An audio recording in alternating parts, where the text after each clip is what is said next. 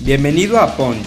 En este episodio encontrarás una fascinante plática con una gran personalidad, quien por medio de su historia nos inspirará a volvernos imparables.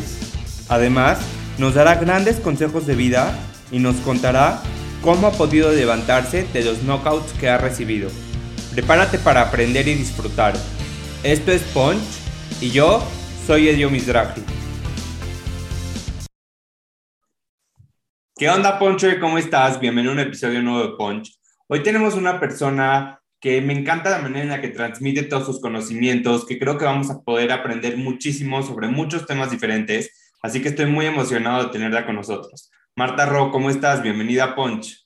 Hola, muy contenta de estar aquí. De verdad, gracias por la invitación y pues listísima. Échale. Marta Ro es una experta comunicadora mexicana con estudios en coaching ontológico, transformacional, de potencial humano y mindset coaching, por lo que desde hace varios años se enfoca en ayudar a las personas a encontrar su propósito. Es fundadora de The Why Element, una plataforma especializada en talleres y conferencias a partir de una pregunta esencial. Why, ¿para qué? Y el poder de lo incómodo, un podcast el cual tiene como objetivo informar y empoderar a las personas para atravesar las incomodidades de la vida, entre muchas otras cosas. Marta es una persona que nos enseña a construir nuestro propio camino. Pues bienvenida, hay muchos temas de los que podemos platicar, me encanta que estés aquí. Dale, yo estoy lista. yo estoy muy contenta de estar aquí. Como dices, tengo ya un ratito más allá de, yo también como tú, porque platiqué un poquito con él antes de empezar, eh, me considero un líder en mi país, más que ser coach eh, la verdad es que mm, tengo muchas, no solo ganas, pero cada espacio como este al que me estás invitando es una oportunidad para mí de elevar la mentalidad de México, ¿no? Creo que somos uno de los países más ricos con una de las mentalidades más pobres eh, y creo que si nos quitáramos de nuestro propio camino, si eleváramos la manera en la que nos vemos, en la que creamos, en la que somos equipo, eh, podríamos de verdad ser imparables como sociedad, porque sí creo que somos un país increíble. Entonces, gracias por, por esta oportunidad.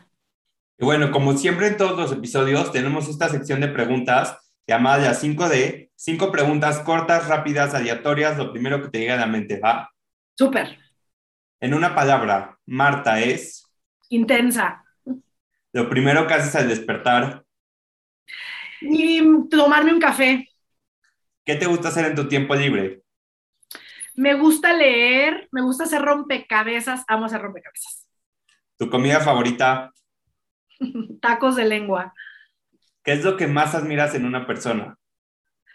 Lo que más admiro en una persona es la autenticidad y la tenacidad. La gente que no doesn't take no for an answer, ¿sabes? Me encanta. Y ahora sí, Marta, para empezar a conocerte, eres creadora del podcast El Poder de lo Incómodo, pero realmente, ¿cómo defines la incomodidad? La incomodidad para mí es el lugar más importante para cocinarnos. Creo que hay muchas cosas en nuestra vida que nos dan incomodidad Em, desde cosas chiquitas como decirle a esa persona que ya no quiere salir con ellos, hasta cosas muy grandes como entrar a una entrevista de trabajo o perder a alguien en nuestras vidas, ¿no? Realmente... Em, la incomodidad es emprender, la incomodidad es todos esos puntos donde tu mente, tu ego te dice, no vayas para allá, eh, porque te quiere mantener seguro y justo atravesando esa incomodidad es donde vive la expansión. Ahora, la mayoría de la gente, la verdad es que desafortunadamente no atraviesa esa incomodidad y cree que son sus circunstancias lo que mantiene su vida em, como limitada, pero no son tus circunstancias, es la valentía de brincar. ¿Y de qué manera podemos ir formando y empezando a formar esa valentía para poder traspasar pues toda esa incomodidad? Pues creo que más allá del cómo, te diría que es entendiendo y siendo muy compasivo con lo, que tu mente es. Tu mente no está diseñada para ganar, ¿no? Nuestra mente biológicamente está diseñada para mantenernos a salvo, literal, físicamente a salvo. Entonces, tu mente biológicamente desarrolló mecanismos de los 2 a los 7 años y obviamente se sigue formando hasta los 23, 24, ¿no? Pero mecanismos donde dice, esto es peligroso, esto es la vida, esto es una mujer, esto es un hombre, esto es tener dinero, esto no es tener dinero. Tienes todas estas interpretaciones y vas por la vida filtrando el mundo para que no te duela el mundo, ¿no? Si ya te la hicieron una vez o ya rompieron tu confianza y ya tuviste esa experiencia, tu mente tiene ese registro entonces ve el mundo en desconfianza. Y, creo que de lo que se trata trabajar tu mente es un entender que la chamba de ganar o atravesar lo incómodo es tu chamba, es brincar con todo y esa voz, porque esa voz no va a parar de ser. Em, la constancia de brincar es lo que crea un nuevo modelo, nuevas redes neuronales en tu mente, pero también ser muy compasivo con que esa voz no para, ¿sabes? Muchas veces me dicen, ¿Cómo le hago para quitarme el miedo? Pues es que el miedo es parte de la vida, ¿sabes? El miedo es parte de estar vivo. ¿Quieres ir a un lugar donde hay gente sin miedo? Te invito, te invito a ir a un panteón, ¿no? Y hay mucha gente sin miedo. El miedo tiene un propósito, ¿no? Y tiene muchos propósitos, el propósito que tú le quieras dar, pero el miedo solo es un mensaje de que algo es muy importante para ti, ¿no? Y que quizás no lo sabes manejar o y quizás te pueda doler algo que tienes enfrente, pero no es necesariamente algo malo, nada más es atraviésalo, brinca, porque ahí está el aprendizaje. Sí, justo en uno de nuestros episodios pasados tuvimos con nosotros a Kiren Miret y Kiren nos platica que para ella el miedo se divide en dos, ¿no? Como esta línea delgada entre el miedo que te paraliza y el miedo que te impulsa. Entonces creo que es normal sentir el miedo y más cuando vamos a intentar cosas nuevas, más cuando pues nos vamos a salir de lo que estamos acostumbrados, pero en vez de verlo como algo que nos paraliza, lo deberíamos usar como algo que nos impulsa. Totalmente. Y aparte, cuando haces eso constantemente, un día vas a ver hacia atrás y te va a sorprender lo que te daba miedo, de verdad. Yo creo que eso es de las cosas más enriquecedoras, ¿no? De apoyar a la gente a moverse a través de sus obstáculos, poder ver de verdad un antes y un después en la gente y sobre todo el orgullo de decir, no me quedé en la zona de confort. O sea, sé que estaba aterrado, pero wow, todo lo que he podido construir y crear con mi valentía. Me encanta. Bueno, ahora sí, Marta, vamos a conocerte desde tus inicios. ¿Cómo eras de niña? ¿En qué soñabas? Híjole, em, yo soy muy histriónica, siempre fui creativa, siempre estuve en todo lo que tiene que ver con creatividad y, y no solo creatividad, pero escenario. O sea, canto desde muy chiquita, estuve en teatro toda mi vida, en ballet toda mi vida, estudié teatro en Nueva York y producción de cine y televisión. Esa es mi primera carrera, entonces por eso soy una coach muy histriónica. Em, y después la vida me fue llevando a esto, ¿no? Pero eso, creativo, como show. sí. Sí, justo como ya lo mencionaste, platícanos un poco de tu etapa universitaria, por qué decides irte por esa carrera, igual después estudiaste diseño, entonces, ¿por qué este, pues juntas todas esas cosas, te diste cuenta que algo no te gustaba, platícanos un poco de esa etapa de Marta. Híjole, pues no sé si es un poco, a ver, te la voy a decir, esta sí vuelvo a tomar un, un poquito más, pero creo que lo valioso antes de que empiece a contarte todo es que soy una persona que cree que todo te va formando, ¿no? Eh, eso sí lo he querido desde siempre no me fui a la universidad pensando, esto es. Me fui a la universidad sabiendo que era algo que me encantaba y, dándole todo, ¿no? Sí me fui a Nueva York diciendo, espero no volver a México y dedicarme al teatro toda mi vida, ¿no? Pero hoy por hoy puedo darme cuenta, como diría Steve Jobs, puedo connect the dots y cómo todo me ha llevado a donde estoy hoy.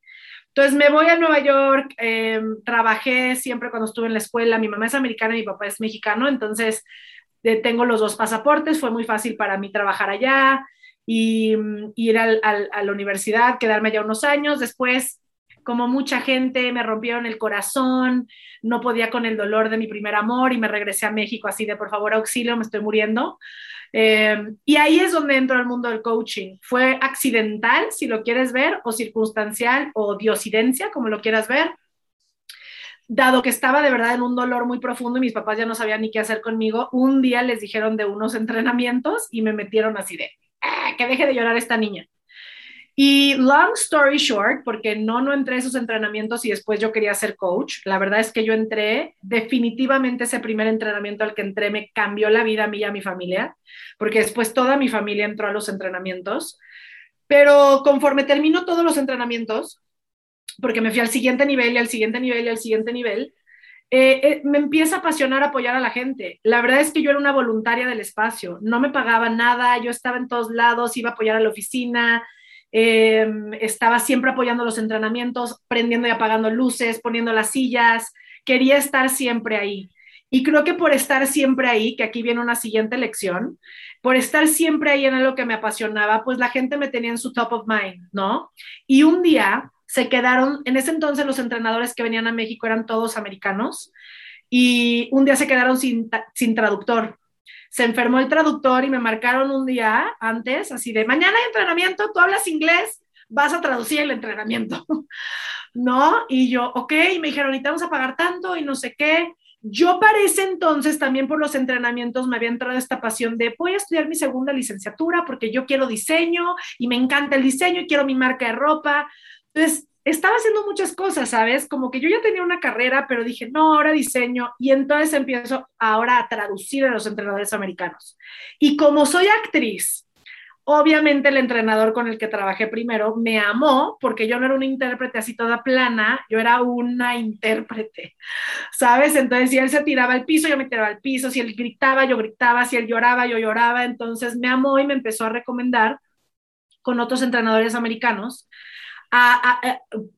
duré un rato, ¿no? Fui conductora de televisión en Guadalajara mientras hacía esto, tenía mi marca de ropa y seguía en la escuela porque soy esa persona, o sea, yo seguía estudiando diseño y ya quiero mi marca de ropa. Y aparte, también soy conductora de televisión y aparte voy a traducir los entrenamientos. Y long story short, un día los entrenadores dueños de esa empresa, mexicanos, me sentaron y me dijeron, pues ya estás traduciendo y básicamente dando el entrenamiento, ¿quieres que te entrenemos y te formemos para ser entrenadora? Entonces, la vida me llevó a esto, o sea, pero la vida y también seguir para lo que soy buena, eso sí les puedo decir, sí soy muy entregada a todo lo que hago, mm, soy, creo que sé para lo que soy buena, o sea, siempre que apoyo, apoyo siempre con mi voz o mi energía, tengo mucha energía, entonces, como que he sabido seguir mi intuición y siempre ha tenido que ver con creatividad, ¿no? Hoy que tengo mi propio negocio, porque después de trabajar como entrenador en esa empresa muchos años, brinco y empiezo mi propia empresa hace cinco años. Em, y, creo que puedo combinar todo. O sea, yo estoy involucrada en el diseño de mis redes, ahorita ya estamos diseñando merch, em, entonces como que puedo tener todo eso en cuanto a mi pasión por el diseño, pero también mis entrenamientos, pues todos los bajo yo junto a mi mentora que me apoya, Krista, ¿no? Petty Raymer, que es una entrenadora que tiene en la industria 40 años, que me, ella me apoya a crear todo lo que creo.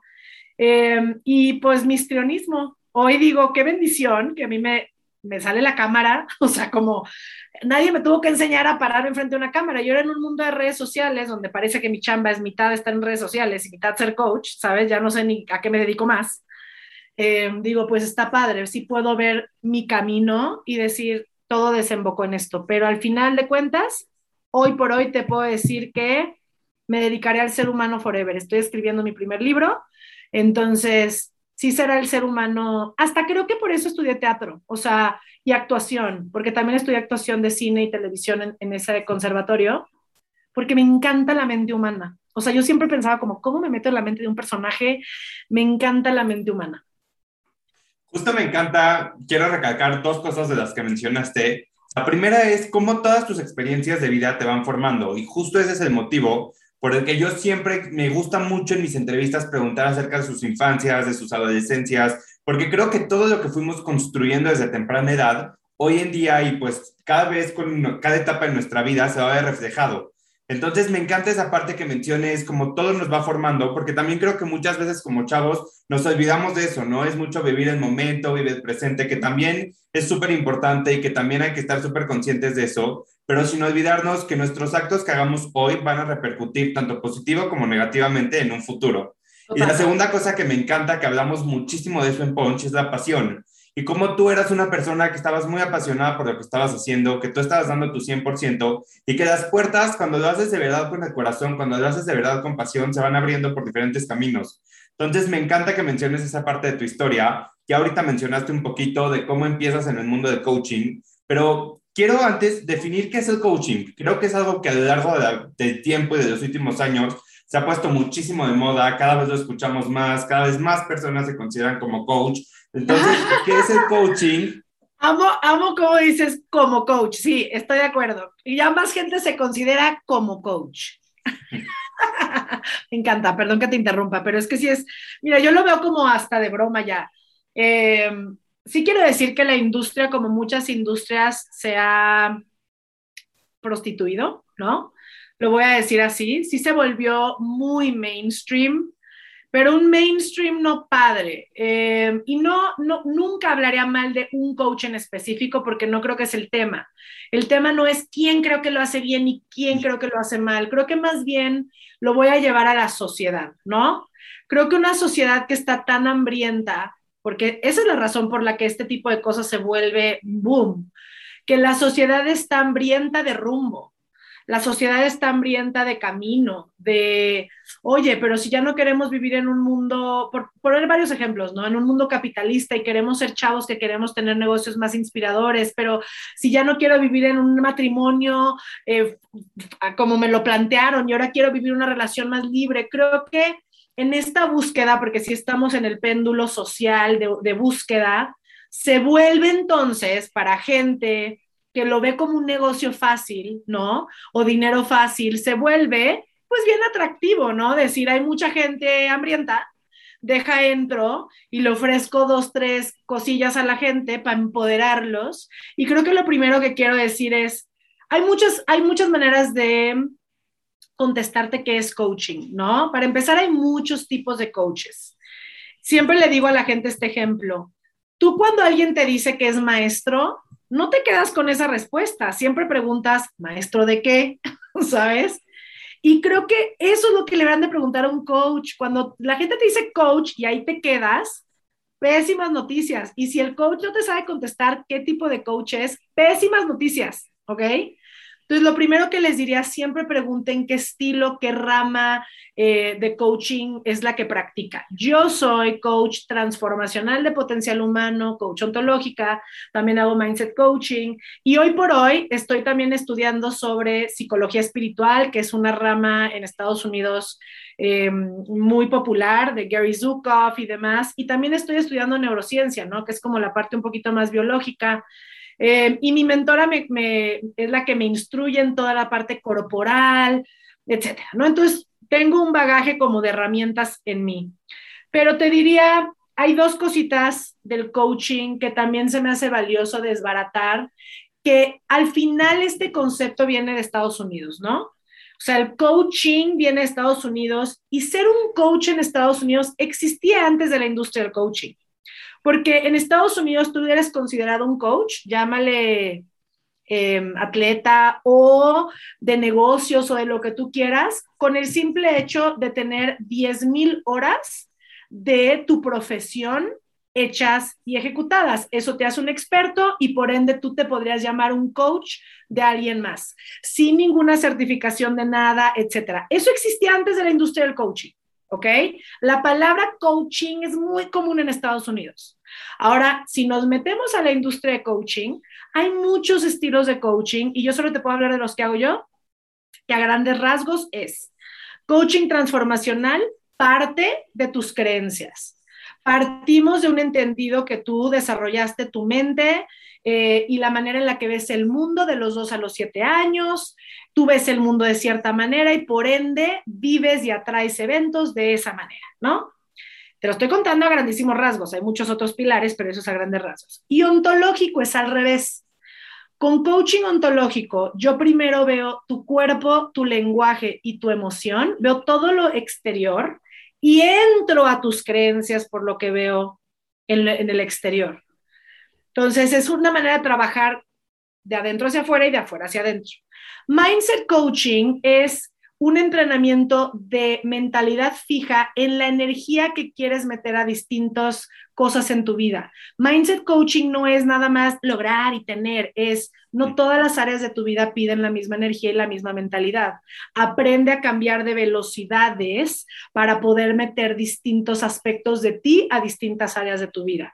Eso es mindset coaching. Y eso es quién soy yo, ¿sabes? Como que ese bagaje Todavía no le quiero meter lo de psicología espiritual, aunque para allá voy también, porque todavía no es algo que tengo firme en mi cuerpo, pero aparte ya le agrego todo eso, ¿no? O sea, ya le agrego, pues que pienses un poquito más en que eres un alma, no nada más alguien que viene a ganar dinero y pagar su tarjeta de crédito, ¿sabes? Etcétera. Y justo ya lo mencionaste, pero eres fundadora de The Why Element, así que platícanos un poco qué es y cómo nace este proyecto. Híjole, este es mi bebé, mi primer bebé. Ya tengo muchos bebés, pero mi primer bebé, The Why Element, Why de para qué, la traducción es para qué, nace porque yo ya tenía unos cinco, seis, no me acuerdo ni cuántos años en la industria del coaching y me daba cuenta de algo, que la gente regresaba a los entrenamientos y me decía, oye Marta, está muy padre que ya logré todo lo que quería, ya tengo el coche, la casa, la esposa, el hijo, ¿por qué me sigo sintiendo vacío? ¿Por qué se sigue sintiendo mal? Me dijeron que eso me iba a dar la felicidad. Y eso empezó una exploración personal como entrenadora de decir, es cierto, ¿por qué tanta gente viene y dice, quiero esto, lo consigue y de todas maneras no es plena? Y empieza una exploración de nuestro propósito. ¿A qué vinimos más allá de, insisto, ganar dinero, que, lo que me defina no sea si me casé o no, si tengo un hijo o no, si estoy solterona o no, si mi cuenta de banco tiene X o Y cantidad, ¿no? O si pago mi tarjeta de crédito y cuál tengo. Y creo que construimos un mundo muy, y creo que eso es muy época capitalista, no estoy diciendo que necesariamente seguimos ahí, aunque creo que hay secuelas, creo que tu generación ya busca otra manera de crear abundancia, ¿no? Porque no está peleado, y de eso se trata de Y Element, no está peleado crear resultados, pero que te sepan algo. Creo que mucha gente le vendieron la piña, le llamo yo, de este mundo donde si lleno todos los checks que mis papás me dijeron, voy a ser feliz y una buena persona. Y no es así. Hubo un momento en la historia donde sí les daba algo de plenitud. ¿Por qué? Porque era el único juego que existía. Te podría decir lo mismo de la universidad, por ejemplo. Obviamente yo siempre te voy a decir que vayas a la universidad, pero please no vayan a la universidad por la carrera que les va a dar lana, o sea, please, o sea, ese tipo de mentalidad ya, amigos, ¿saben? No, no elijas por lo que crees que mecánicamente te va a dar el éxito. Elige, para empezar, ya somos muchos más de cuando nuestros papás iban a la universidad, ¿no? Entonces, en las épocas de nuestros papás, cuando iban a la universidad, el ir a la universidad sí te ponía arriba del juego. Era mucha menos gente. Sí era importante para escalar el corporativo, ¿sabes? Como el corporate ladder y la madre. Hoy, la verdad, somos tantos que tu título universitario es como el 5% de lo que necesitas requieres de verdad vivir apasionado por lo que haces y también como educarte de mucho más. Ya puedes tomar cursos de todo, ¿sabes? O sea, que tu currículum tenga mucho de ti, porque puedes tomar en línea cosas, em, diplomados por todos lados, ya es un mundo vasto que puede nutrir el abogado que quieres ser, el arquitecto que quieres ser, ya no es suficiente tu título. Entonces, no te lo digo por presión, te lo digo por inspiración. Quieres ser no el típico, ¿sabes? You want to stand out. Y, creo que si estás escuchando este podcast, me queda claro que vives así, que quieres y vives más allá. Por eso me permito decir esta información, ¿no? Sí, me encanta porque justo por medio de tus podcasts, cursos, conferencias, te enfocas mucho en guiar a las personas a encontrar su propósito. Así que, ¿cuál es tu propósito y qué consejos prácticos nos puedes compartir para que todos vivamos con un propósito claro? Híjole, esa es una pregunta bien muy bonita porque para empezar tenemos un poquito raro la manera en la que pensamos en propósito. Yo te voy a hablar de dos maneras de ver mi propósito, ¿no? Primero, mi propósito estilo em, espiritual y estilo Simon Sinek, donde, donde mi propósito es de dónde vengo y no hacia dónde voy. Entonces, si yo agarro mi historia y veo todas las lecciones de mi vida, y con esas lecciones de mi vida te digo, claro, yo viví todo eso para dejar esto en el mundo, mi why, em, es lo que yo hago en estos entrenamientos, talleres, mi why como Marta es inspirar a que la gente abrace eso que los hace diferentes para que juntos aprendamos el uno del otro ahora. Esa es la razón por la que yo existo, ¿ok? Y es muy largo de explicar eh, de dónde viene, pero viene de mi historia. Yo vine a este planeta a decirte está bien ser diferente. No hay pedo. Yo he sido bien diferente. ¿Sabes? Y otra cosa que vengo a dejar en este planeta es que todos aprendamos de todos, que yo no creo en las jerarquías de aprendizaje. Yo creo que los hijos pueden aprender de los papás como los papás de los hijos, yo creo que los alumnos de los maestros como los maestros de los alumnos, creo que todos podemos aprender de todos. Y mi why termina con ahora, porque yo vivo con un cohete en el culo, amigos, y para mí la vida es hoy. ¿Sabes? No te esperes, porque no sabes cuánto tienes. Eso es mi why. Pero mi misión, que es otra, que, que muchos de ustedes interpretarían como propósito, mi misión en, ahorita es elevar la mentalidad de mi país. Esa es la razón por la que me paro todos los días. Si es un podcast, si es una conferencia, si es un entrenamiento, si es lo que sea que yo hago, yo cada persona con la que hablo digo, estoy elevando la mentalidad de un mexicano más. Y eso es la razón por la que existo. ¿De dónde salió? De querer mucho a mi país, pero es interesante porque también soy pocha, tengo una mamá gringa, yo juré que nunca volví a México, ¿sabes? Y hoy estoy aquí, parada por México, porque tus misiones sí pueden ir tomando forma y color, y hay misiones que puedes decir, esta ya la cumplí y voy a crear otra misión. Em, una de mis primeras misiones que ya no se siente tan real para mí, solo para darles un ejemplo de una que ya caducó en mí, es que cuando yo me lancé como sola al mundo de tener mi empresa, yo tenía una bandera de, yo le voy a enseñar a la gente, el coaching puede ser divertido y cagado, o sea, ¿por qué tiene que ser esta cosa godín, de hueva? ¿Sabes? O sea, no. Y tampoco quiero que un coach se vea inalcanzable. Yo creo que yo quiero que todo el mundo lo vea súper creable, que el lenguaje es fácil de tener. Y esa era así mi super misión, ¿no? Hoy no es que no siga siendo real en mí, pero creo que eso ya está. Como que ya la gente me vive así, ya la gente me vive como una coach diferente. ¿No? Entonces, ese lo suelto y ahora es todo México y ahorita estoy lista como para, quiero hablar con más políticos, quiero hablar con más gente que de verdad mueva mi país y, y podamos hacer algo al respecto, ¿no? Elevarnos todos como sociedad que mencionabas cómo vas cambiando de propósito, en nuestro episodio pasado con Gerardo de Villar, Gerardo dijo, los sueños se reinventan, los sueños se transforman. Y creo que si vivimos entendiendo que el chiste es ir evolucionando, que a lo mejor ir alcanzando metas y también darnos cuenta que esas metas que nosotros queríamos alcanzar, pues ya no está dentro de nuestras pasiones, ya no está dentro de los que nos gusta. Es válido reinventarse, transformarse y pues vivir con un propósito. Total. Y la reinvención es todo, porque todo, todo, amigos, se acartona. No hay una cosa por más apasionada, te va a durar la pasión unos años y ¿qué crees? Un día vas a decir, tengo haciendo esto igual ya cuatro o cinco años, le toca reinvención, le toca un nuevo momento energético. Entonces, yo estoy justo en ese momento, no solo en mi negocio, pero en mi vida. Por eso estoy escribiendo el libro, por eso estoy haciendo más conferencias, por eso quiero sentarme más con políticos, como que siento que ya es otro nivel del mismo mensaje para que no se vuelva de flojera, porque pues tampoco, ¿no? Oye, Marta, y ahorita mencionabas mucho acerca de tu mentora. ¿Y cuál consideras que son las claves para poder tener una mentora un mentor y que esa mentoría se convierta en algo exitoso? Híjole, no, voy, no puedo creer que voy a confesar esta, esta historia. Eh, bueno, para empezar, sí quiero decir que viví una historia bien de oso, eh, buscando a un mentor. Cuando ya tenía mentora, Krista me eligió a mí. Es algo que yo he entendido a lo largo del, tiempo, que un mentor no es que llegue y te diga, yo soy tu mentor, pero te das cuenta que el que tiene más tiempo eh, se acerca más a ti porque empieza a ver algo en ti. Em, las mentorías no se piden y yo lo aprendí de una manera bien ruda y te juro que ni siquiera sé por qué la pedí cuando ya existía Krista en mi vida. También sé que era un poco mi ego, pero eh, Krista me cuidó mucho cuando yo me separé de la empresa y ella me dijo, yo te voy a cuidar, yo te veo que tú quieres dedicarte a esto, el mundo de la mentalidad es muy rudo. Ella veía algo en mí, no sé qué veía en mí, pero ella me ha estado cuidando. Eh, pero un día yo voy a Wobby, aquí en la Ciudad de México, y vino Simon Sinek, que por mucho tiempo había sido mi gurú, y no que lo sigas, no que no lo siga haciendo, pero creo que ahorita ya estoy como transformando un poco lo que estoy haciendo y esa etapa de fanatismo a Simon Sinek ya, ya caducó en mí. Pero en ese momento yo era muy fan, entonces voy a verlo a Wobby y en algún momento me paro a hablar en el micrófono, ¿no? Y le pedí si quería ser mi mentor.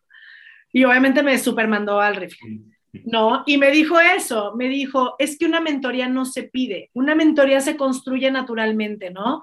Eh, acércate mucho a esa persona, me dice, tú y yo ni nos conocemos, entonces entiendo que ves una imagen de mí, wow, me dice, pero tú y yo no nos conocemos y lo bonito de una mentoría es que es una amistad de respeto mutuo, la persona que empieza a querer ser tu mentor ve algo en ti que ve a lo mejor inmaduro y te ve como la bebé o el bebé, ¿sabes? Pero dice, esa persona tiene esa madera, ¿sabes? Esa persona tiene esas ganas, ese, em, no sé, esa garra. Yo lo he empezado a vivir de mi, desde mi, mira, tengo 37 años, para nada, yo tengo gente que se acerca a mí, me pide mentoría y siempre ha sido raro y no lo he aceptado porque siempre les digo, ay, siento que un mentor tiene que tener mínimo más de 45. Esa es una creencia, ¿no? Pero ni al caso. Pero sí me doy cuenta de, de una manera muy interesante que sí a la gente que integro a mi equipo es gente que nunca me pidió estar en mi equipo, que yo los empecé a ver. Como que yo los vi, dije, ay, mira esa persona, me gusta cómo se mueve, me gusta cómo es, me gusta cómo whatever, ¿sabes? Me gusta cómo es con la gente y yo los invito a estar no me pidieron chamba a mí. Eh, no estoy diciendo que es la regla, no estoy diciendo que todo el mundo te va a batear cuando quieras que sean tu mentor, pero sí creo que más bien acércate mucho a esa persona, trabaja mucho al lado de él o ella si quieres que sea tu mentor y de verdad como prove yourself, ¿no? Y entonces empieza a crear la relación donde de repente te das cuenta que ya es tu mentor. Y esas relaciones, hoy te puedo decir que mi mentor y yo somos amiguísimas. Yo me voy ahora tres semanas a su casa, ya vive en Montana, me voy en medio de la nada hacia las montañas y me voy tres semanas con ella porque quería un break mental, porque ella me nutre mucho, porque vamos a estar teniendo pláticas seguro hasta las 3 de la mañana con nuestro café em, y, se ha vuelto una amistad que sé que va a ser para siempre, ¿no? Y bueno, la mayoría de la gente que nos escucha es gente joven, los cuales estamos empezando a formar un camino propio. ¿Qué consejo te gustaría haber aprendido en tu juventud que hoy quieras compartir? Híjole. Qué buena pregunta. ¿Qué me hubiera gustado aprender en mi juventud? Mira, yo soy muy intensa.